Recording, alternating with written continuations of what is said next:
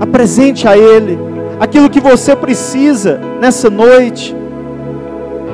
Eu não sei como que você chegou aqui, mas eu sei que o Senhor sabe todas as coisas.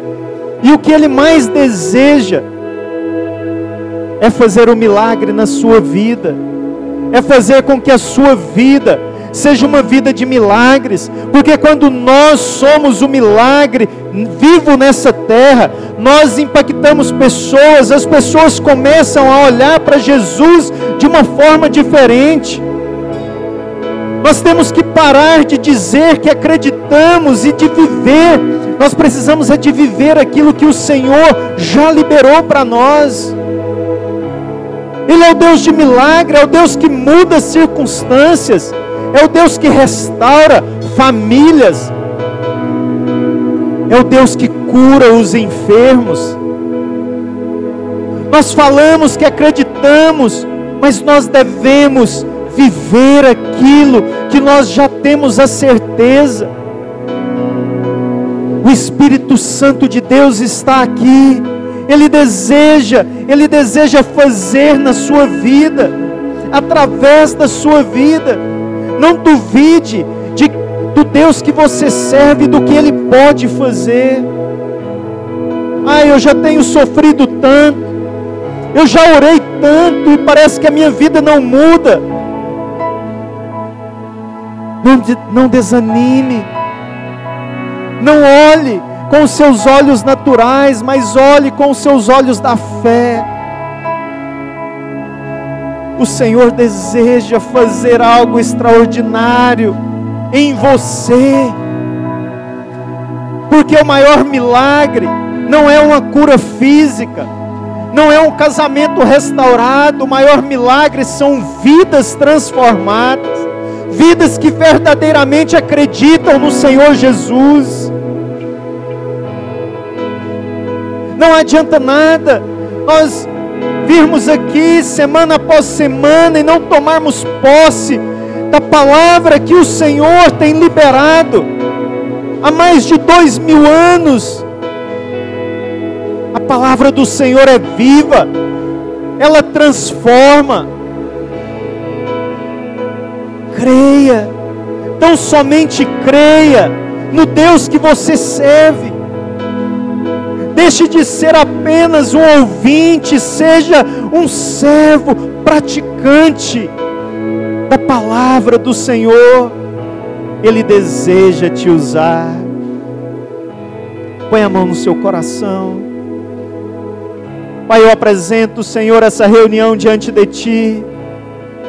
Deus, nós sabemos que o Senhor está aqui, não apenas porque nós sentimos a Tua presença nessa noite, mas porque a Tua palavra nos promete que quando dois ou três se reúnem em Teu nome, ali o Senhor estaria, e nós estamos aqui reunidos em Teu nome, nós queremos ouvir é a Tua voz, nós viemos aqui por Tua causa, por isso fala conosco nessa noite, Senhor mais um pouco, mais um pouco. Nós estamos aqui felizes, porque nós temos o privilégio de nos reunirmos em Teu nome, ó Deus. Enquanto muitos estão em leitos de hospitais, presos, presos em cadeias, presos nas drogas, presos na prostituição, nós estamos aqui livres, porque um dia o Senhor nos libertou, porque um dia o Senhor fez, nos alcançou e fez um milagre em nós. Fala conosco, Senhor, mais um pouco, queremos ouvir a Sua voz em nome de Jesus. Pode se assentar, irmãos. Glória a Deus. Que a graça e a paz do Senhor Jesus esteja sobre você e sua casa, sua família. Que alegria poder estar aqui mais uma vez com vocês. Para mim é um motivo de muita honra. E quero continuar falando do que a gente vem falando nas últimas semanas. Felizes. Quem é feliz aqui, irmãos? Levanta a mão. Mas é feliz mesmo? Você precisa ser muito feliz.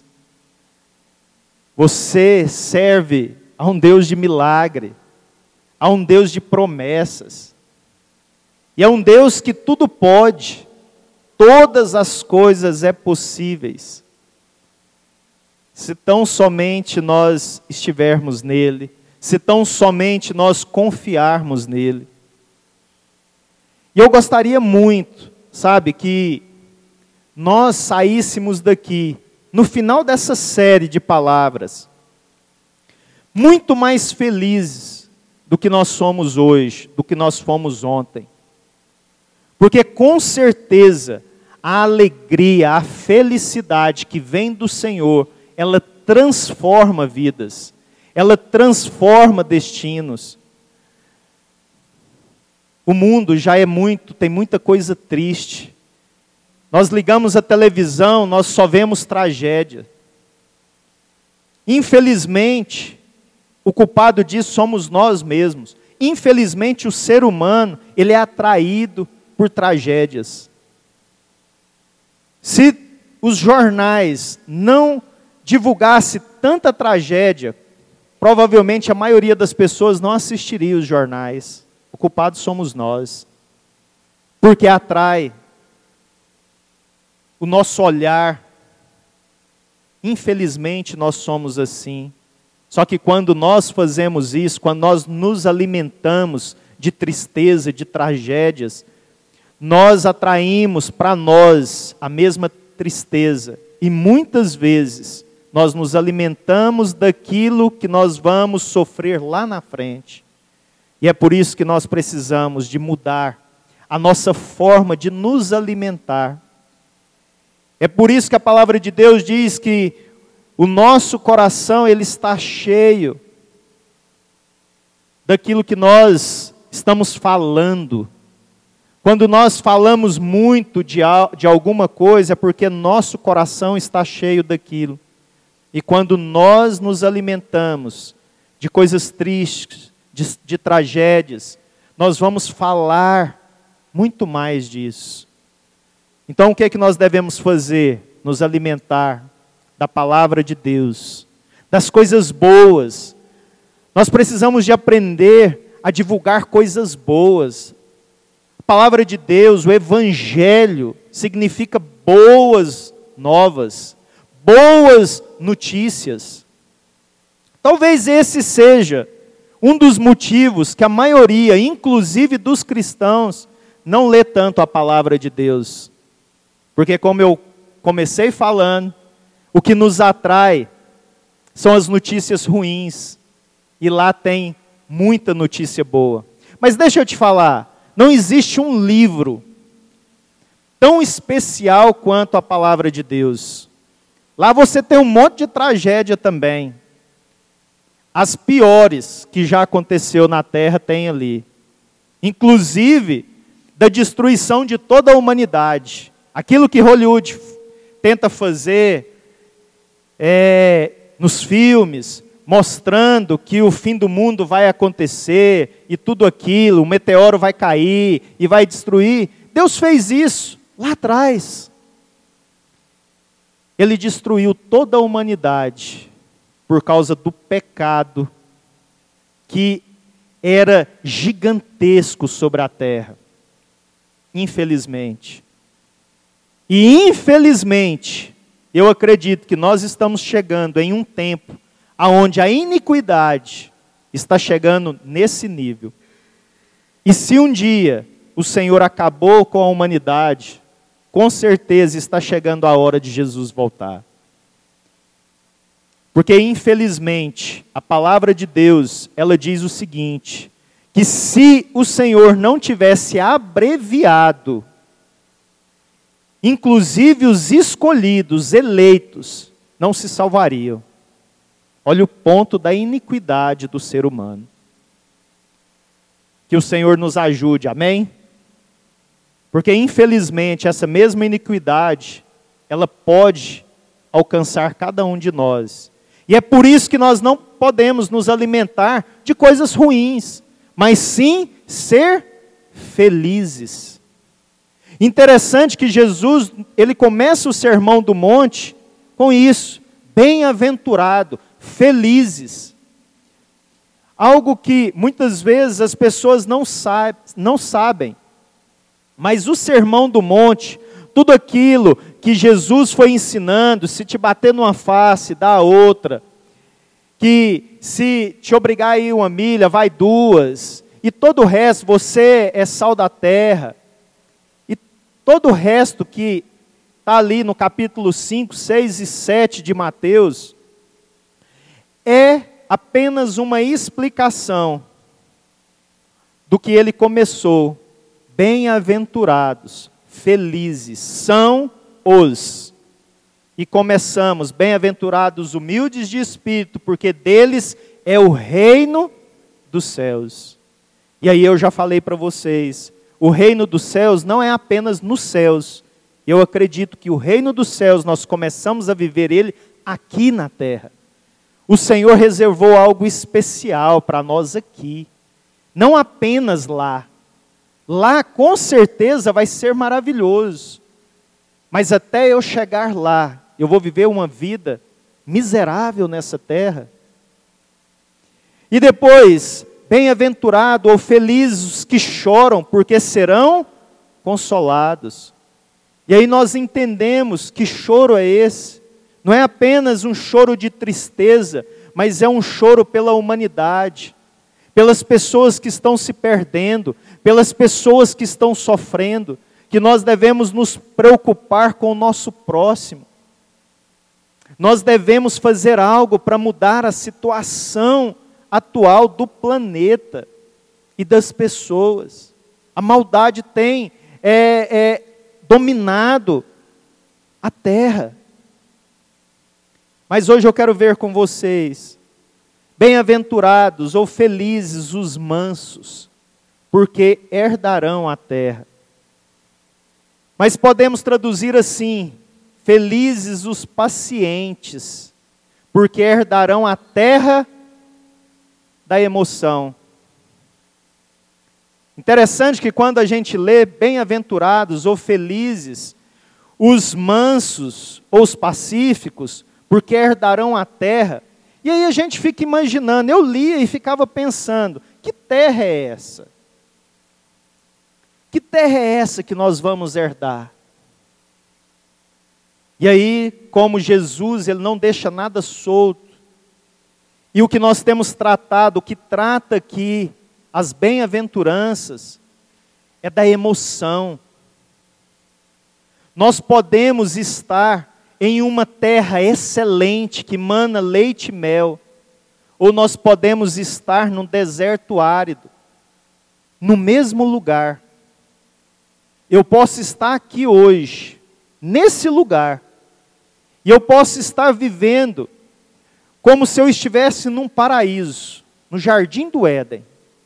Ou eu posso estar nesse mesmo lugar, nesse mesmo momento, e estar vivendo num deserto terrível. Vocês entendem? Porque está onde, irmãos? Na nossa mente, na nossa emoção. É por isso que muitas vezes você olha para a vida de uma pessoa e você vê ela desesperada. E você fala assim, mas essa pessoa tem tudo. Ela tem um casamento que aparentemente é maravilhoso ela tem uma vida financeira que a maioria das pessoas gostariam de ter. É uma pessoa que tem uma saúde impecável. Por que, que ela sofre desse jeito? Você olha a pessoa, parece que só esqueceu de cair, já morreu faz tempo. Você vai conversar com ela, só reclama, só murmura. Por quê? porque a terra que ela está vivendo é uma terra árida, seca, deserta.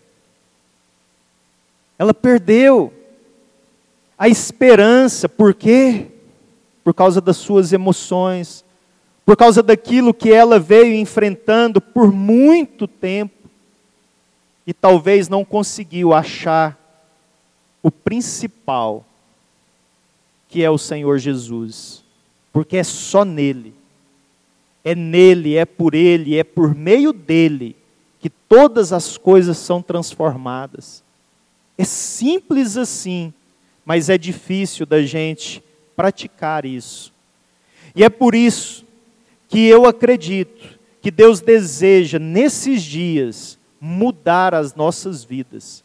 Se nós verdadeiramente queremos ser pessoas que vamos influenciar outras pessoas, e aí, irmãos, muito mais do que aquilo que nós falamos, falar é fácil, o difícil é viver isso. Mas quando nós conseguimos subir um degrau após o outro, quando nós conseguimos vencer um obstáculo após o outro, as nossas vidas vão sendo transformadas. E aí muitas vezes você não vai dizer uma palavra, as pessoas vão começar a chegar perto de você e vai falar: "Eu quero ter essa vida". O que que essa pessoa tem que aparentemente não tem nada de extraordinário, mas é diferente? Quantas vezes você já chegou perto de alguém que você olha para a vida dela e fala assim: minha vida, naturalmente falando, é muito melhor do que a vida dela, mas parece que é tudo perfeito. Porque nós temos esses extremos, sim. Ou aquela pessoa que tem tudo e é como se não tivesse nada, ou aquela que não tem quase nada e parece que tem tudo. A felicidade sustentável pertence aos pacientes não aos ansiosos. Uma pessoa ansiosa pode ser feliz, mas sua felicidade é flutuante, alterna prazer, angústia e angústia com facilidade. Qual que é o contrário de manso ou paciente? Ansioso. Será que tem alguém aqui nessa noite que é ansioso? Esse é um dos maus que nós vivemos de uma forma muito forte, ansiedade. De manhã está alegre, à tarde está irritada, à noite nem a pessoa se suporta.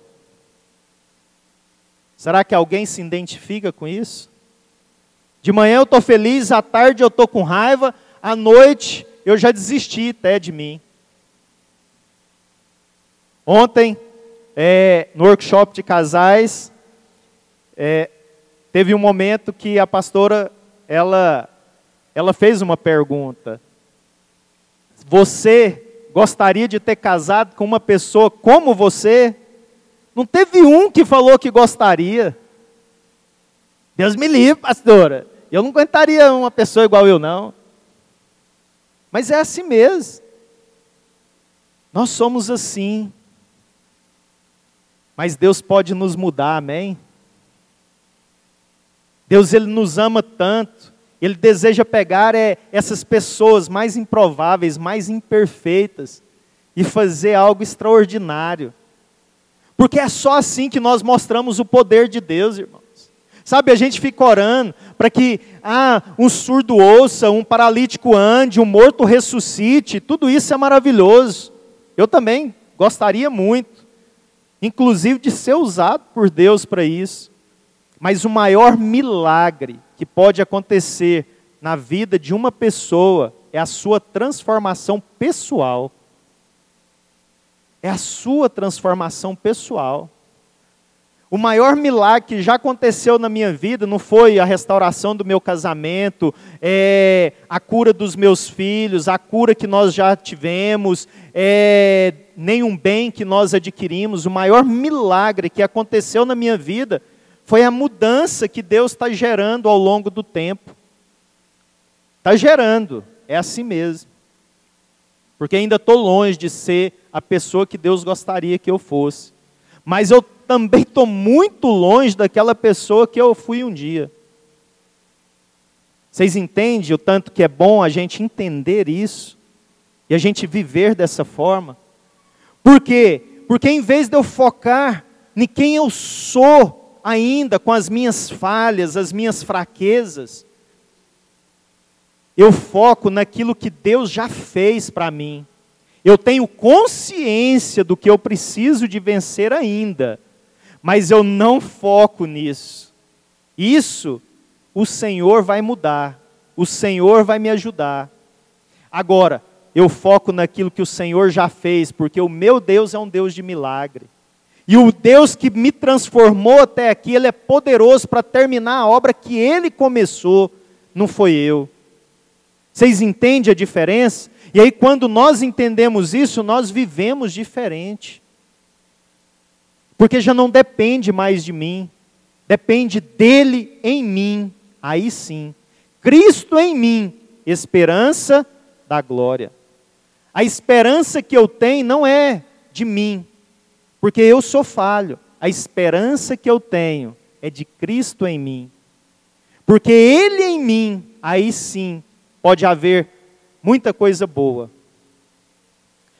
Por incrível que pareça, no discurso sobre esta montanha, Jesus, 19 séculos antes de a psicologia ser formada como ciência, se antecipou ao tempo discorreu sobre uma das mais insidiosas e importantes doenças psicológicas.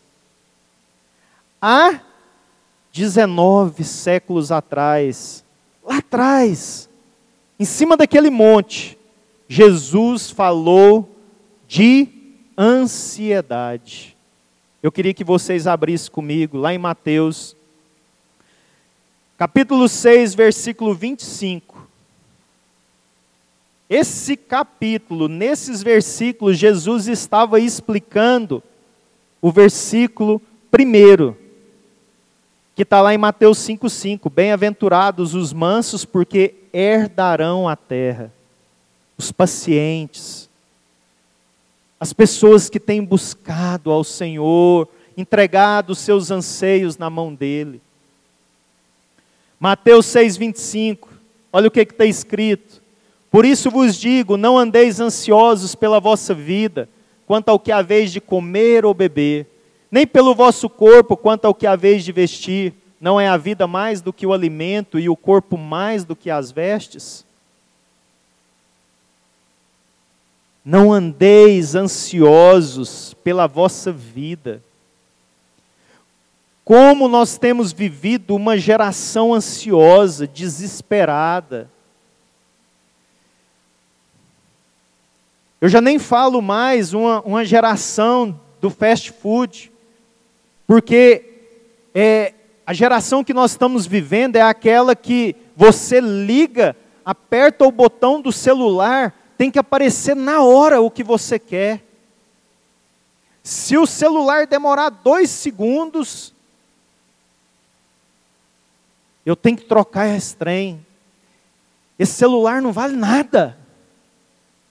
Misericórdia, irmãos. Se você, estou falando de um celular que é, é, é, assim, você clica aqui e o negócio funciona. Abre. E quando a gente vai para um computador, que hoje ele demora um pouco, dependendo do programa que ele está instalado ali, ele demora alguns segundos para aparecer aquilo que você gostaria. Dá vontade de quebrar. É alguns segundos. Mas nós não podemos esperar. Só que, o que, que acontece com isso? Isso vai sendo gerado dentro de nós uma ansiedade e vai nos prejudicando. Vai nos fazendo mal, naturalmente falando. E andar ansioso é, é diferente de uma ansiedade eventual. A ansiedade que eu estou falando é aquela ansiedade essa, que você precisa tudo agora, na hora, do seu jeito. Se não acontecer do jeito que você queria, você já desespera. Tem alguns níveis de ansiedade. Há dois extremos da ansiedade e nós precisamos estar atentos a elas. O primeiro, quem tem ansiedade doentia, vive no cárcere da inquietação. Sabe aquela pessoa que não para um minuto? Ela não consegue mais ficar parada. Ela tem que estar fazendo alguma coisa. Parece que a mente dela já não para. Isso é perigoso. Perigoso. Só que tem o outro extremo. Quem não tem ansiedade saudável viverá no conformismo. Esse já é aquele outro. Ele é tão parado, mas tão parado, que se você não empurrar, ele não vai. Ou para que ele morra, vai demorar aí uns três, quatro anos, para ele morrer de repente. Esse é o outro extremo.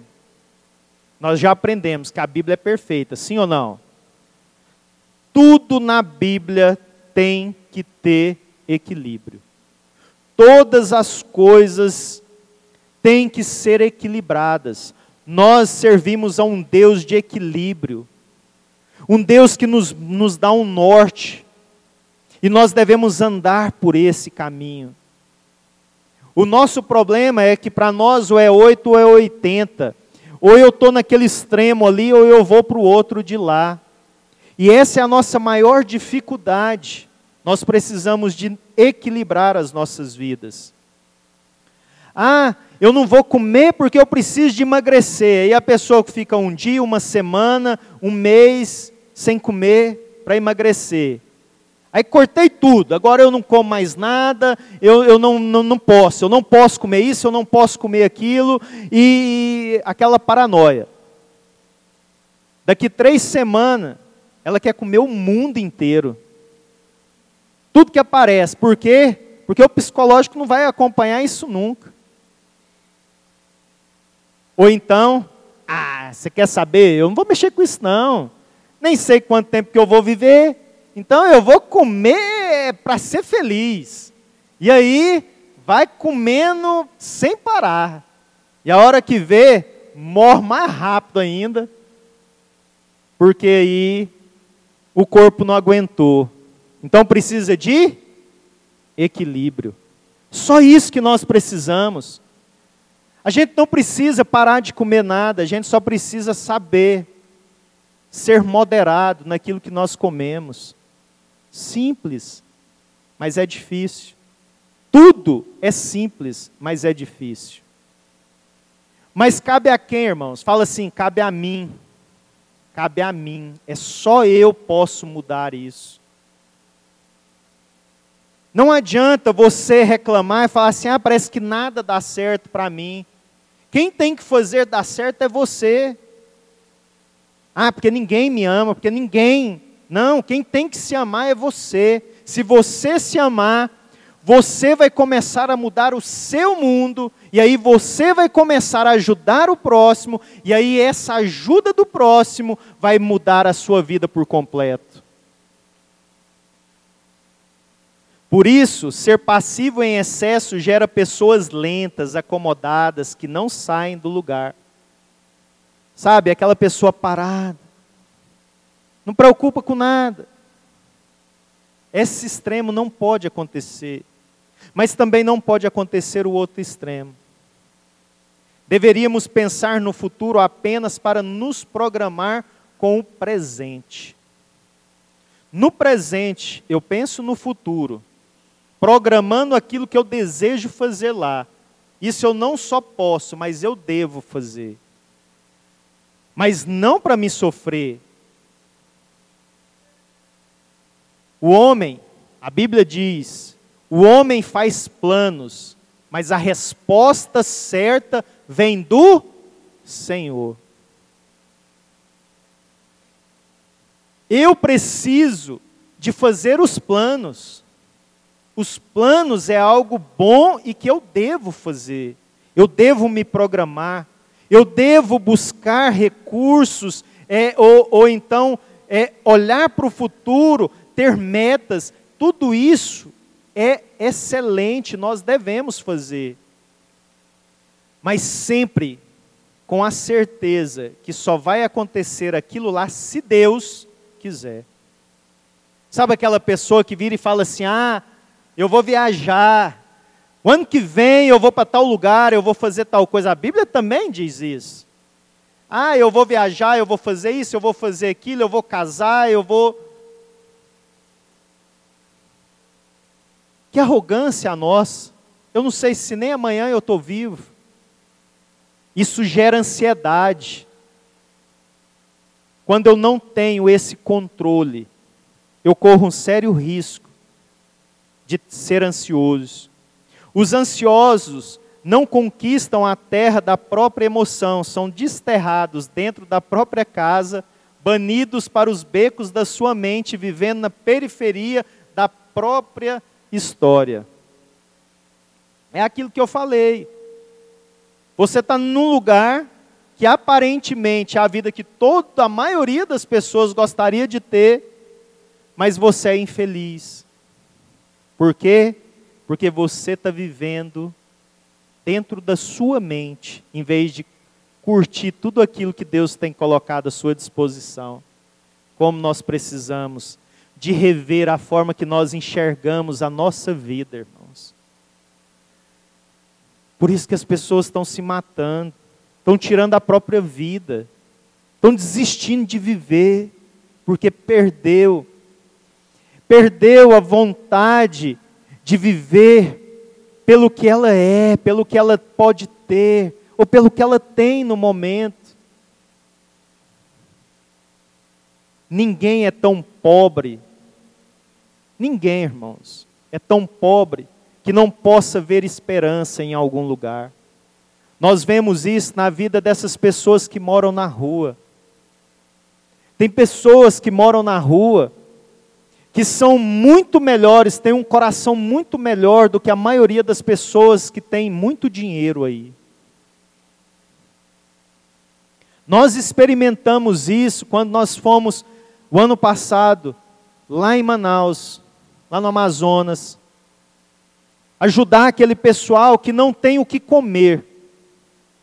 Nós distribuindo cestas, produtos de higiene, limpeza ali, de repente a gente vai passando de barco, dois rapazes começam a gritar em cima do monte lá e, e acenando, acenando, a gente parou, pensando que eles queriam alguma coisa. Eles vêm com uma bandeja de bolo, uma forma de desse tamanho. Fez o bolo para nós. Só queria entregar o bolo para nós. Pegaram dos alimentos que nós doamos um dia antes e fizeram um bolo para nós. Isso é se preocupar. Quantos moradores de rua que anda com cinco, dez cachorros em volta?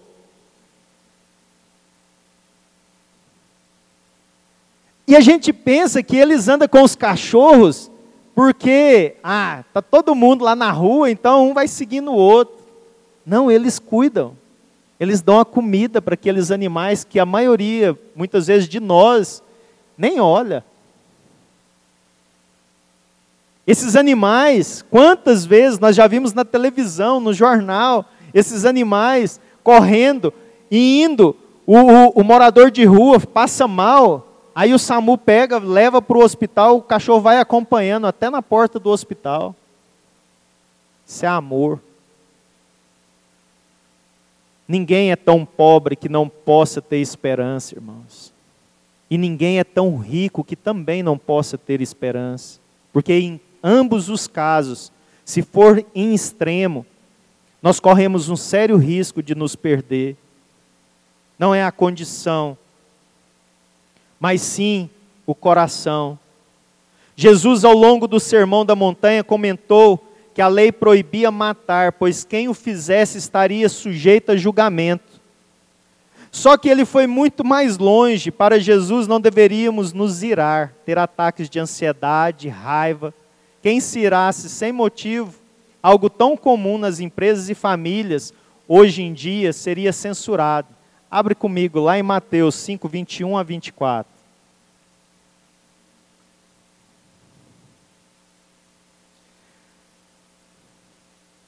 Olha o que está escrito, irmãos, faz parte do Sermão do Monte. Eu estou falando que Jesus ele falou as bem-aventuranças e foi explicando cada uma delas. Ouvistes que foi dito aos antigos: Não matarás, e quem matar estará sujeito a julgamento. Está lá no Antigo Testamento. Eu, porém, eu quem? Vos digo que todo aquele que sem motivo se irá contra seu irmão estará sujeito a julgamento. E, e quem proferir um insulto a seu irmão estará sujeito a julgamento do tribunal. E quem lhe chamar tolo estará sujeito ao inferno de fogo. Passa para frente. Se, pois, ao trazeres ao altar a tua oferta, ali te lembrares de que teu irmão tem alguma coisa contra ti, o que, que acontece? Deixa perante o altar a tua oferta, vai primeiro, reconcilia com teu irmão, e então, voltando, faze a tua oferta, entregue a tua oferta. Vocês estão vendo a seriedade do que Jesus deixou para nós? É o pastor que está falando que não deve virar com o irmão? Ah, pastor, mas você não sabe, né? Aquela pessoa lá, quem, quem aguenta? Você. Se Deus colocou junto de você, perto de você, você tem que aguentar. É os testes de Deus, para mim e para você. A pessoa mais difícil que tiver na sua vida é a pessoa que mais vai ser usada pelo Senhor para te mudar, para te transformar. Cuidado, irmãos. Cuidado com o que você está fazendo com as pessoas que Deus tem colocado ao seu lado. Deus não morreu para nos dar dinheiro. Deus não morreu para nos dar um excelente casamento. Deus não morreu para nos dar uma empresa maravilhosa. Todas essas coisas serão consequência se eu tiver cuidando de vidas. E não é cuidando da vida do meu irmão, não. Falando dele. É cuidando, ajudando, amando, abraçando. Tem muitas pessoas que mais do que uma repreensão, elas precisam de amor. Elas precisam de um abraço. Todas as pessoas, e cientificamente já foi comprovado, se nós abraçarmos uma pessoa antes de conversarmos com ela, essa pessoa vai estar com o coração quebrantado para ouvir depois o que você precisa de falar para ela. Mas nós fazemos o que? Nós de cara, nós já afastamos as pessoas. Nós apontamos o dedo e condenamos as pessoas. Porque para as pessoas, não tem jeito. É muito difícil, já orei demais, canseira. Mas para nós, não, eu sou bom. Eu sou tão bonzinho. A pior pessoa, irmãos, sou eu. Isso é que eu tenho que colocar no meu coração. E se Deus me ama da forma que Ele me ama, ah, como eu preciso de amar as pessoas como eu preciso de acreditar na mudança das pessoas. Se eu irar contra o meu irmão, estou sujeito a julgamento. Se eu proferir um insulto, irmãos, é tão interessante, como eu venho sendo testado nesses últimos dias. Eu achei que eu estava bom nisso. Mas como Deus tem me testado nesses últimos dias? Ele tem me testado ao extremo. E a maioria de vocês, olha, porque vocês falam isso, eu só falo porque vocês vivem falando isso para mim. Que eu sou bonzinho. E eu já falei, as únicas pessoas que verdadeiramente me conhecem é Deus, minha esposa e meus filhos. Que de bonzinho não tem nada. Eu saio assim, de si, é como uma Ferrari, de 0 a 100 em um segundo. A diferença é que eu tenho conseguido dominar. Graças a Deus, só a Ele que eu chego a escrever para responder para algumas pessoas algumas coisas. Minha esposa sabe, eu conto para ela, porque eu tenho que contar, sabe por quê? Porque senão eu acabo fazendo. Às vezes eu conto antes de apagar, às vezes eu conto na hora e aí ela manda eu apagar. Mas nesses últimos dias eu fui muito testado com isso. E graças a Deus, como eu estou feliz de ter sido aprovado dessa vez. Porque algumas vezes eu erro mesmo e acaba que depois eu tenho que pedir perdão para Deus. E graças a Deus, Deus perdoa. Sou perfeito, não, irmãos. E que isso fique bem claro: nenhum de nós é. Amém? Então não vamos exigir perfeição de ninguém. Sabe quando? Se, se eu tenho sido tão tolerante com tantas pessoas, é justamente por causa disso. Porque a hora que eu começo a pensar que eu tenho que ser um pouquinho mais duro, o Senhor pega e me mostra que eu não sou tão bom o suficiente. Aí eu tenho que baixar a bola novamente. Não pensa vocês que o pastor de vocês é essa bondade toda, não. Isso é uma luta diária e constante. Mas Deus não quer que o pastor seja assim, apenas. Mas todos nós, amém? Vamos ser mais tolerantes com o nosso próximo. E por causa de quem, irmãos? Por causa do próximo apenas? Fala assim, por causa de mim. Vocês viu aqui, inclusive sujeito ao Fala. Ao fogo? Fala. Aí vocês não querem falar, né? Ao fogo do inferno. É, irmão, é Jesus. E não é a palavra que diz, ou alguém que falou, não. Jesus falou. Vamos ter cuidado. Amém? Muitas pessoas hoje em dia estão fadigados, mesmo sem fazer exercício físico. Dores de cabeça, hipertensão arterial, dores abdominais. Esses maus que muitas vezes nós sentimos, no dia a dia, na maioria das vezes, não é nada além do que ansiedade. Tira, nos esgota, nos faz perder a força. Isso é sério. Vamos ser mais felizes, irmãos. Vamos rir mais. Vamos levar a vida mais na esportiva, brincar mais. Sabe, nós muitas vezes apelamos com, com coisas que a gente poderia largar para lá. Vamos ser mais tolerantes uns com os outros. O mundo já é difícil.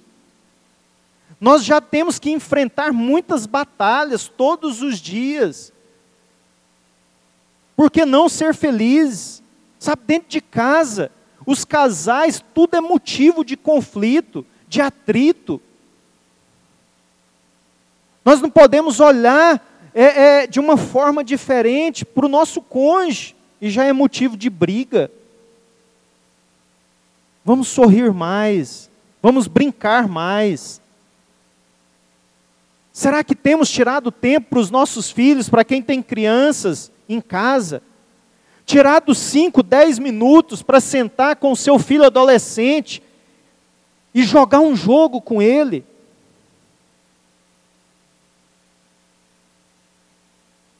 Se a gente não parar para observar essas coisas, nós corremos um sério risco de quando nós quisermos ter um tempo de qualidade com a nossa família, nós já não vamos ter jeito mais, porque perdemos já, nosso cônjuge morreu, nossos filhos foram embora. Sabe o que é mais triste, irmãos? O que eu ouço às vezes, um pai, um filho que não tem vontade de ver o pai. Meu pai tem N's, eu teria N's motivos para me ter vergonha do meu pai, para me ter, não, não querer ficar perto. N's, se eu fosse olhar só para os defeitos. Mas eu não olho para os defeitos do meu pai, eu olho para as qualidades. Por mais que ele tenha um monte de defeito, ah, eu consigo enxergar um monte de qualidade, é o meu pai, eu amo. É assim que nós temos que enxergar as pessoas e principalmente a que nós amamos.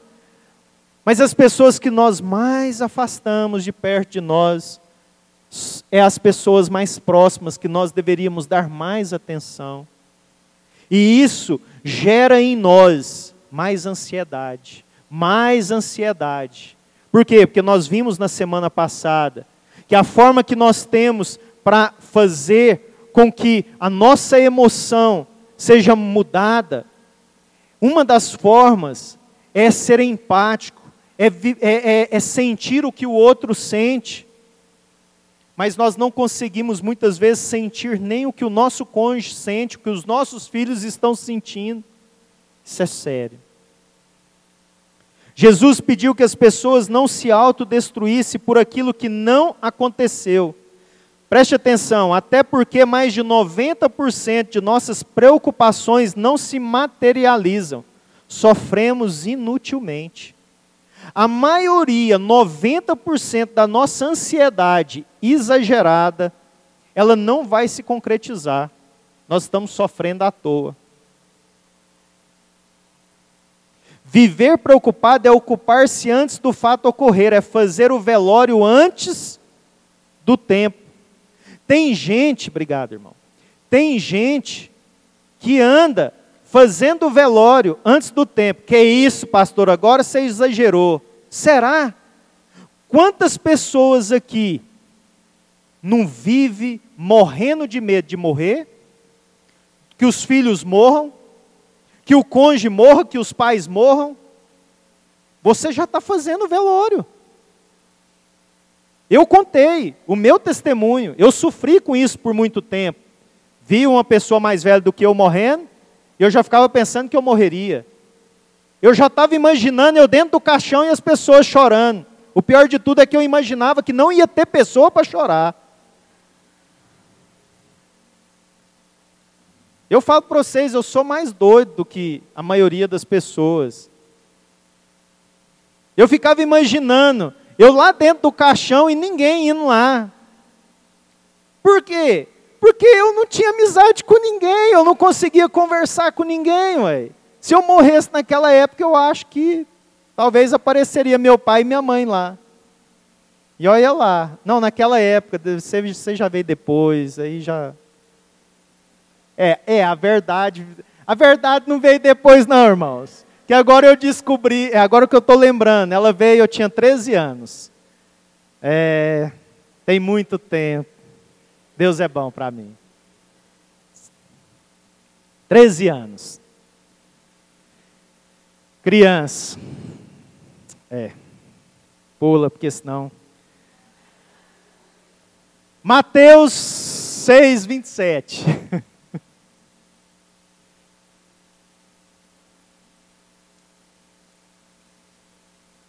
Qual de vós, por ansioso que esteja, pode acrescentar um côvado ao curso da sua vida?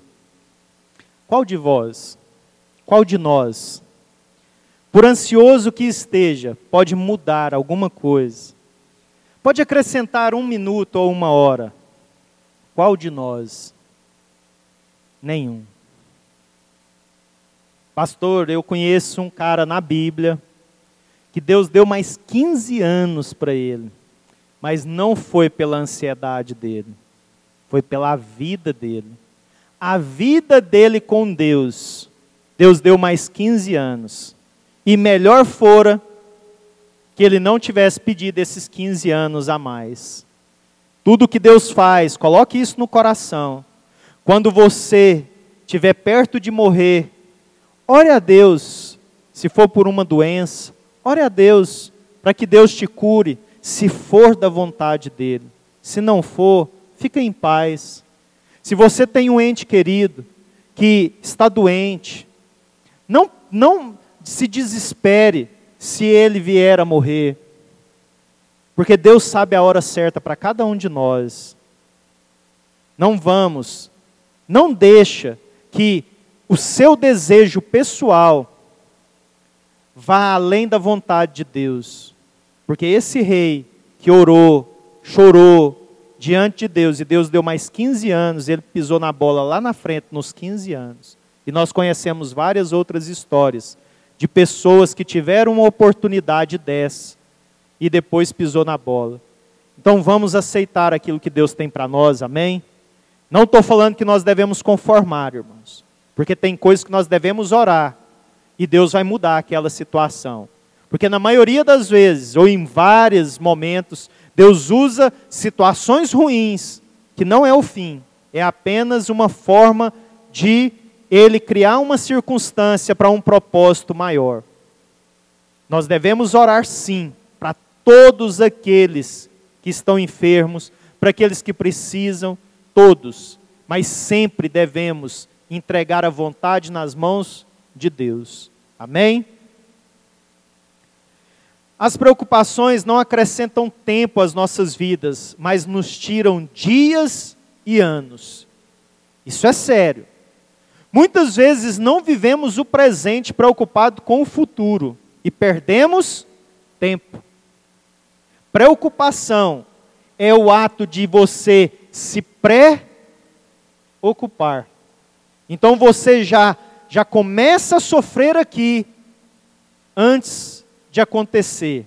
E como nós vimos, 90% não vai acontecer.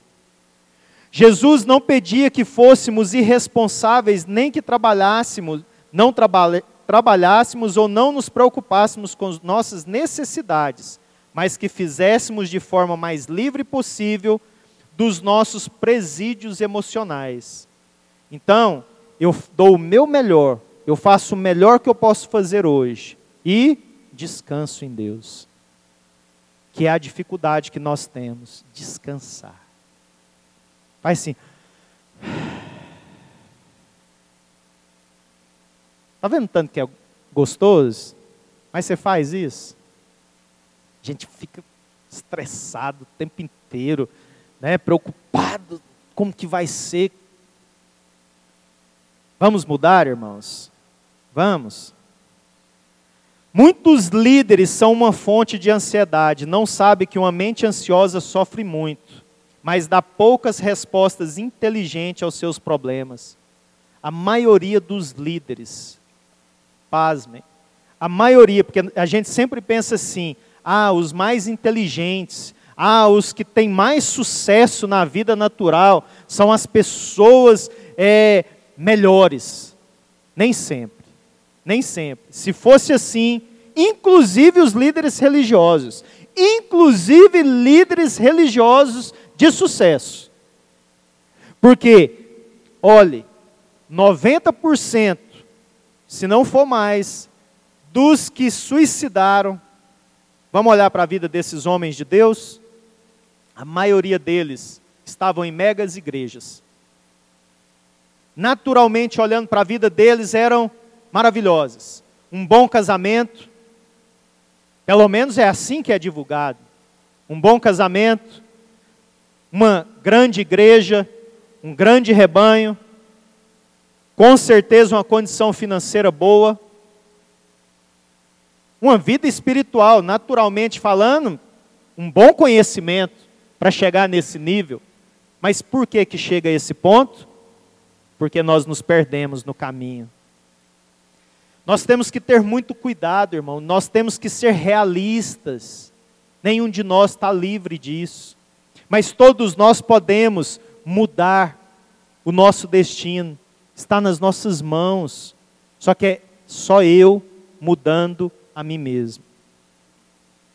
Eu não posso impedir que um pássaro pouse na minha cabeça, mas eu posso e devo impedir que ele faça um ninho. Sim ou não?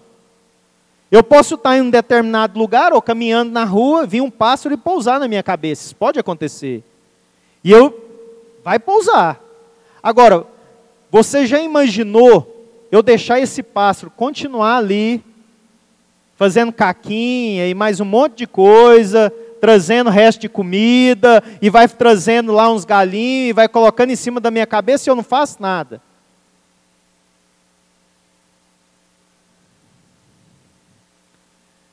A determinação é o alicerce dos recursos humanos, você é determinado? Se não, seja a partir de hoje. Foque naquilo que você quer. Acredite em si mesmo. Busque aquilo que Deus já liberou para você. Deus já te deu. É seu. Faz acontecer. Seja determinado. O que está te impedindo de, de avançar? Passe por cima. Vença isso.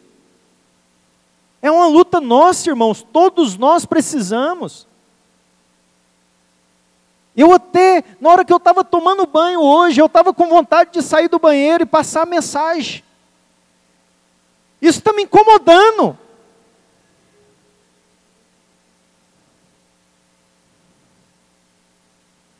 Mas é tão bom você não fazer. Aí sabe o que, que eu fiz? Dentro do banheiro, eu orei, abençoei essa pessoa. Não é ninguém da igreja, não, irmãos, eu estou eu, eu achando que vocês já estão pensando assim, nossa, será quem que é a pessoa que o pastor está desse jeito? Não é ninguém da igreja, não. Que é pior. Porque eu, tenho, eu não posso ter testemunho aqui e não ter em todos os outros lugares. E é isso que me alegra. Então o que, que eu tenho que fazer? Ah, não, não é crente, por isso que é desse jeito. Não, não é crente, Deus tem que alcançar, amém? Então isso é maravilhoso, mas é um exercício meu. É eu que tenho que vencer. Não adianta eu jogar a culpa em mais ninguém, sou eu. Amém? Mateus 6, 28 e 29.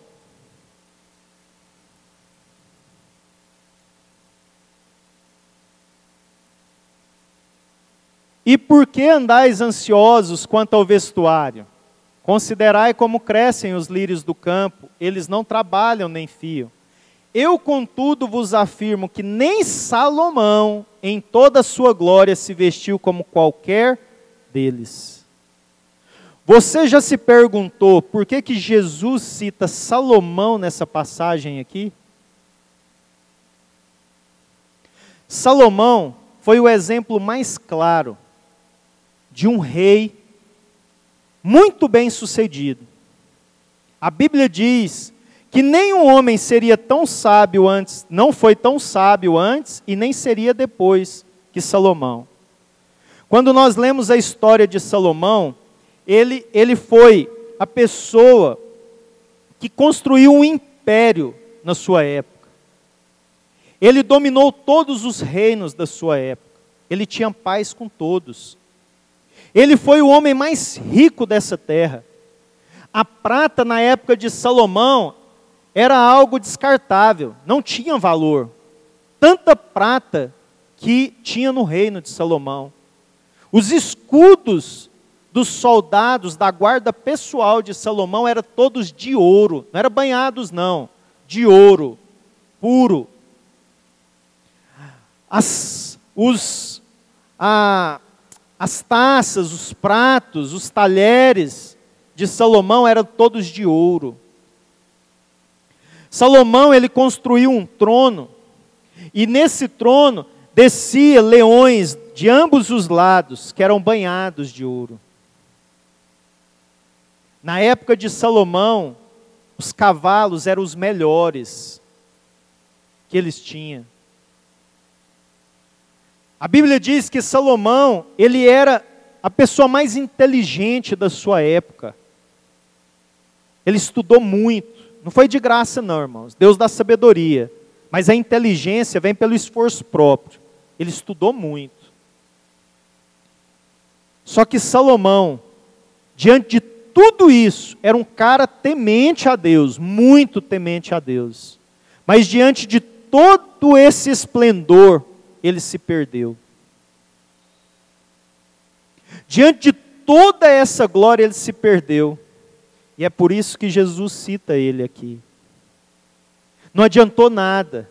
Imagina as roupas de Salomão, quando ele chegava no ambiente, quando a rainha de Sabá foi lá, com um monte de coisa para ouvir Salomão, como que ele se apresentou para ela? Porque ela ficou encantada, inclusive, com a roupa das, dos empregados, que era impecável. Imagina a roupa de Salomão. Mas Jesus diz que nem Salomão se vestiu como os lírios do campo, que hoje existe, amanhã é lançado fora. Por quê? Porque não adianta nada a gente ter muito naturalmente falando e não permanecer. Salomão se perdeu. Salomão se perdeu ante as mulheres que ele foi tomando para si. E aí, Salomão, que escreveu Provérbios, Cânticos dos Cânticos, livros que nos inspiram até hoje. Salomão escreveu depois Eclesiastes. Confesso para vocês que é o livro que eu mais gosto da Bíblia. Gosto de toda a Bíblia, mas Eclesiastes sempre mexeu comigo. Só que em Eclesiastes nós, a gente vê esse grande rei, esse grande homem, falando que tudo era vaidade. Estava desesperado, próximo da morte, com um reino incrível. E ele vira e fala: Ah, será que o, a, o meu filho, a pessoa que vai me substituir no reino, vai continuar? Vai continuar diante de tudo que eu conquistei? Ele tinha o temor. E aconteceu. Assim que o filho assumiu, ele já dividiu o reino e perdeu quase todo o reino. Só não perdeu mais por causa da promessa de Deus sobre Davi. Então não é pelo o muito que nós temos, até porque há alguns extremos. Tem pessoas que não tem muita coisa, que se perde. Mas a maioria das pessoas que se perde são as pessoas que têm muita coisa.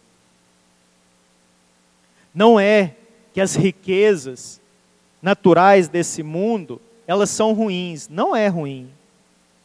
Tanto que Deus abençoou a maioria dos homens e mulheres de Deus. Todos, a maioria deles, não todos, mas a maioria eram homens e mulheres prósperos, que tinham uma boa condição financeira mas que não deixava que essa condição financeira atrapalhasse a sua, a sua vida com Deus e o propósito de Deus em sua vida.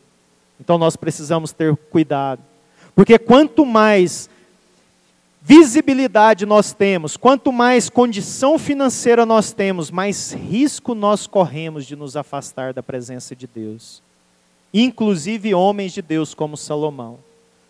Pastor, Salomão foi para o inferno?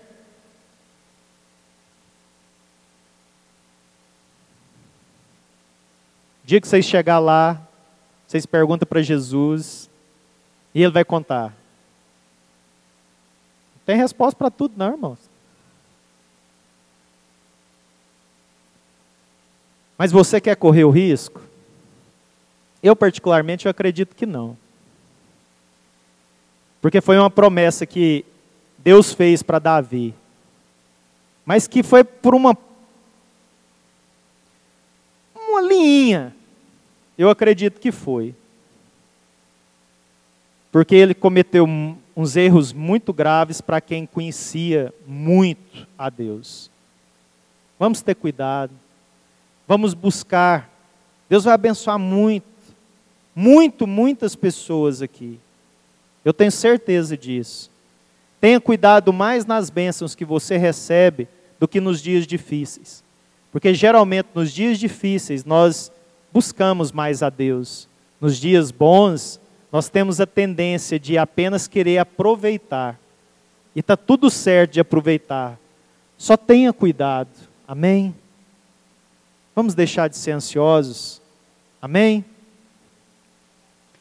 Queria que o pessoal viesse para frente. Eu só quero ler um último versículo com vocês, que está lá em Mateus Mateus 6, versículo 33.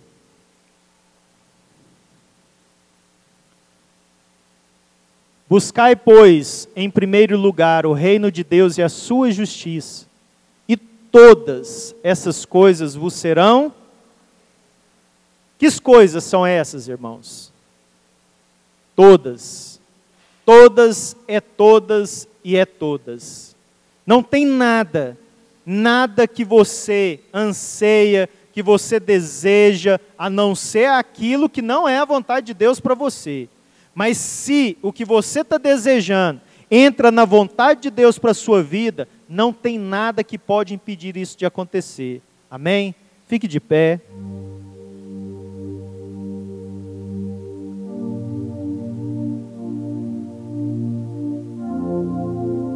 Se você não